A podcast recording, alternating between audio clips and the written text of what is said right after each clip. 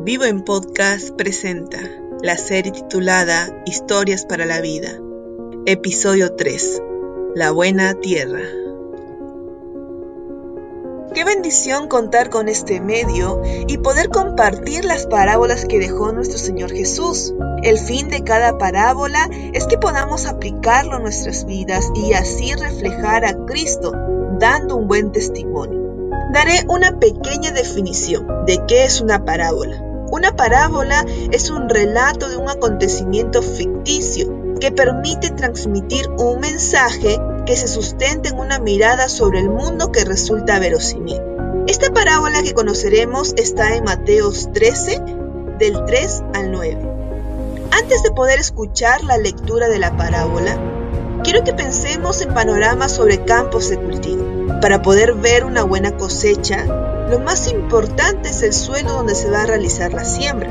Para que haya un buen fruto se necesita saber qué tipo de suelo tiene, ver si es fértil o no, o quizá realizar una prueba.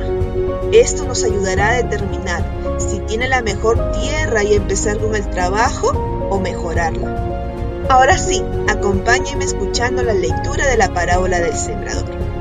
Y les habló muchas cosas por parábolas diciendo, He aquí el sembrador salió a sembrar, y mientras sembraba, parte de la semilla cayó junto al camino, y vinieron las aves y la comieron. Parte cayó en pedregales, donde no había mucha tierra, y brotó pronto, porque no tenía profundidad de tierra, pero salido el sol se quemó, y porque no tenía raíz se secó, y parte cayó entre espinos, y los espinos crecieron y la ahogaron pero parte cayó en buena tierra y dio fruto, cual a ciento, cual a setenta y cual a treinta por uno. El que tiene oídos para oír, oiga. Las parábolas han sido llamadas historias terrenales con un significado celestial. Nuestro Señor Jesús, como lo menciona el texto leído, habló muchas parábolas.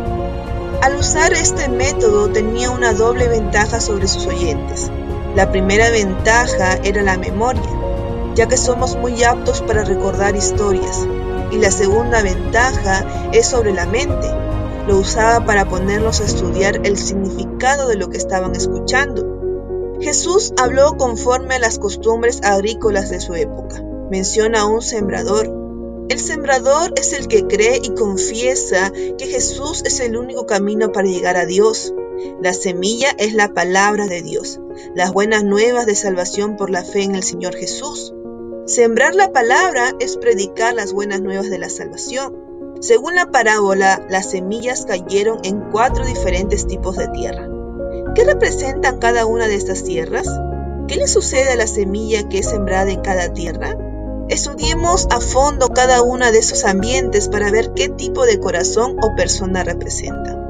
Primero, la semilla fue sembrada cerca del camino. Quiere decir que son las personas que escuchan la palabra de Dios, pero no hay lugar en el corazón de ellos porque está completamente endurecido. Segundo, la que fue sembrada sobre la roca.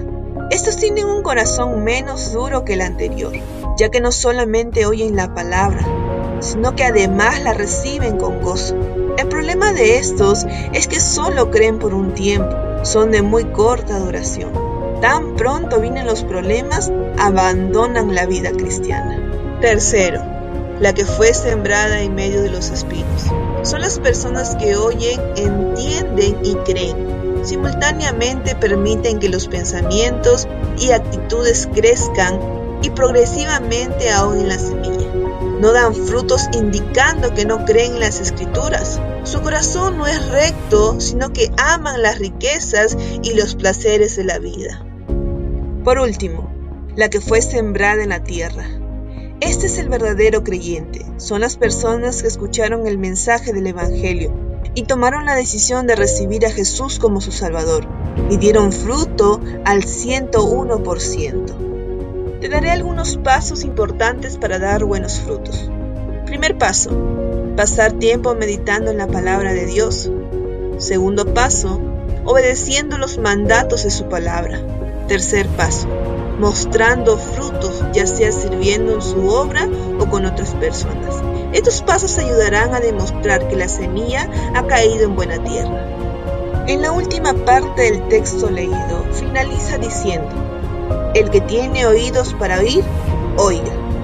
Este no fue un llamado para que todos escucharan, más bien fue un llamado para aquellos que eran espiritualmente débiles tomaran nota especial de qué tipo de tierra son. Y la pregunta para terminar y meditar es, ¿qué tipo de tierra eres tú? Medita en ello y ponte a cuentas con Dios. Gracias a Dios hemos dado inicio a una nueva serie. Gracias por darte un tiempo y escucharnos. Si ha sido de bendición para tu vida, puede ser de bendición para otros. Te animamos a compartirlo con tus amigos y familiares. También te animamos a que puedas escuchar nuestro próximo episodio. Viva en Podcast presentó La Buena Tierra, episodio 3. Esta es una producción de Vivo, comunidad de jóvenes. Si deseas conocer a Cristo o conocer un poco más acerca de tu nueva vida en Cristo, puedes escribir a nuestro Facebook, Vivo Comunidad. Nos alegrará mucho charlar contigo y ayudarte con el consejo de Dios. Dios te bendiga.